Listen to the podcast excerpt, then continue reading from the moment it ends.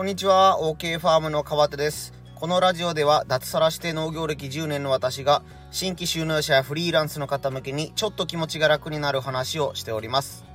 今日のお題はズボラな人向け忘れ物減らし術3選です。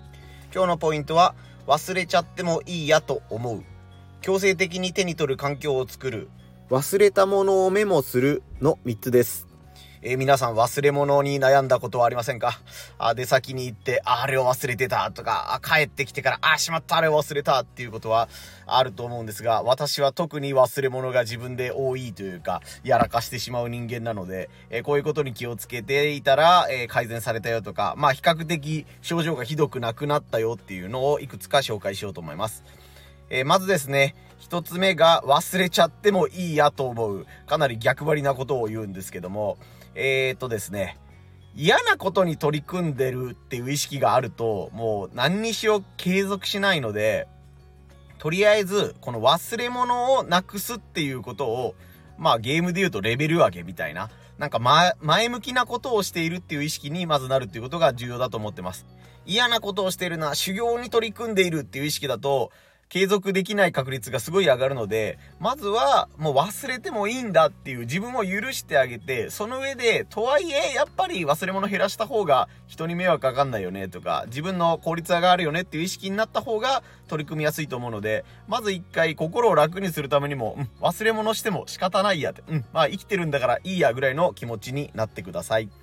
二つ目が具体的な方法ですね。強制的に手に取る環境を作るです。えー例えば、もう車に乗って生活するのが当たり前の人にとって、車の鍵を忘れるってことはなかなかないと思うんですよ。家から出るのに出かけた先で、あ、車の鍵を忘れてたってことはまずないと思うので、えー車の鍵とセットで、その忘れ物してはいけないものを置いておくとか、もういつも履いて出る靴が決まってるのなら、その靴の横に、その忘れてはないけないものを置くとか、まあ、玄関に向かうドアの手前とか、その忘れ物を引きずらないとドアが開けれないみたいな状況を作ると、忘れ物をする率がかなり減ると思います。似たような方法として、スマホの壁紙にもう今日持っていくものリストとか、忘れ物リストみたいなものを入れておくというのが定番ですが、やはりおすすめです。目に入る、もう強制的に目に入る状況を作っておけば忘れ物が減らせるでしょうということです。そして3つ目。これも結構ね、効果があるんでやってみてほしいなと思うんですけど、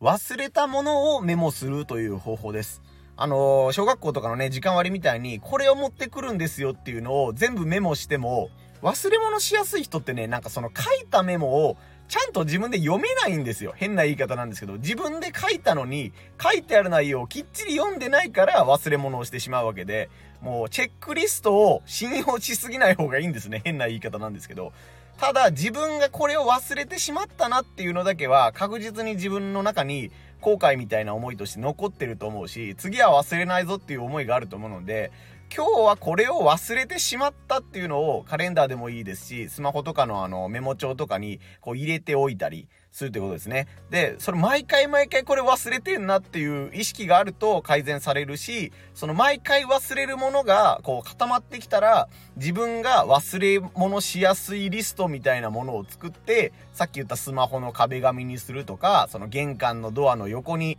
要注意リストみたいなものとかを作って、自分用の一番いいチェックリストが作れるようになると思うので、もう欲張ってこれとこれとこれとこれとこれを持っていくよって言っても、もう3つ目が抜け取ったわとか、最後の1個忘れ取ったわっていうことになっちゃうと思うので、実際に自分が忘れたものをチェックして、それをリストにするっていうのが、すぐ忘れ物をしちゃう人におすすめの方法です。今回の3つのポイントを通してなんですけども、ポイントはもう厳しいことをやりすぎないということですね。少年野球を始めたての子供に、もう高校球児並みのレベルを求めるとか、もうプロ野球選手ばりの難しいことを教えてもできないのと同じように、もうズボラで片付けができない人に向けて、こうやってこのチェックリストを作って、こうやってこうやって、なんかこの、こうやったらこうやって忘れ物しないよっていうのを言われても、あの、理解はできるけど、実践できないんですよ。あのね、小学生とかにこうやってこうやってやったらこう野球が上手になるよっていうのを教えても、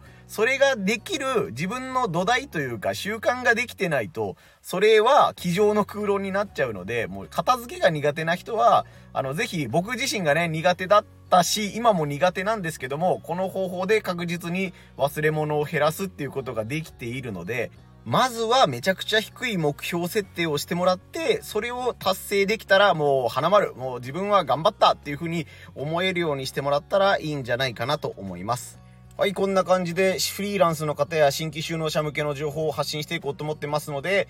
このチャンネルのフォローや概要欄に書いてある SNS のフォローなど応援よろしくお願いいたします。以上、OK ファームの川手でした。